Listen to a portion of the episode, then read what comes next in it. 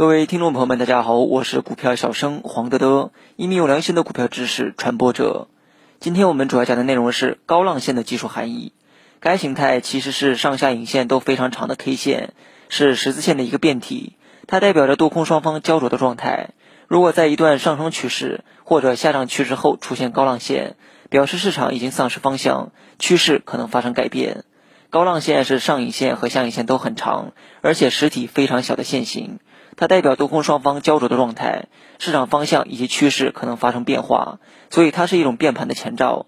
如果大家能够注意到该形态的这一含义，那么就能在反弹时及时介入，而且在见顶回落时及时的止损。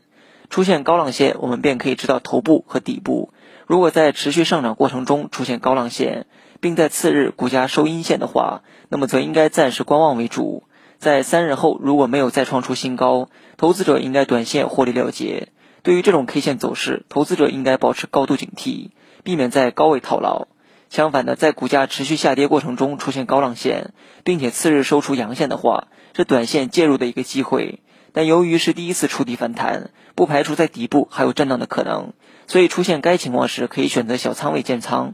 在日后高浪线的底部呈现出明显的支撑时，可以考虑进一步的加仓。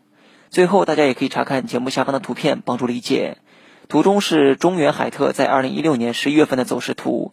从图中我们可以看出，该股走出了两个高浪线，一个是十一月九号，而另一个是十一月十七号。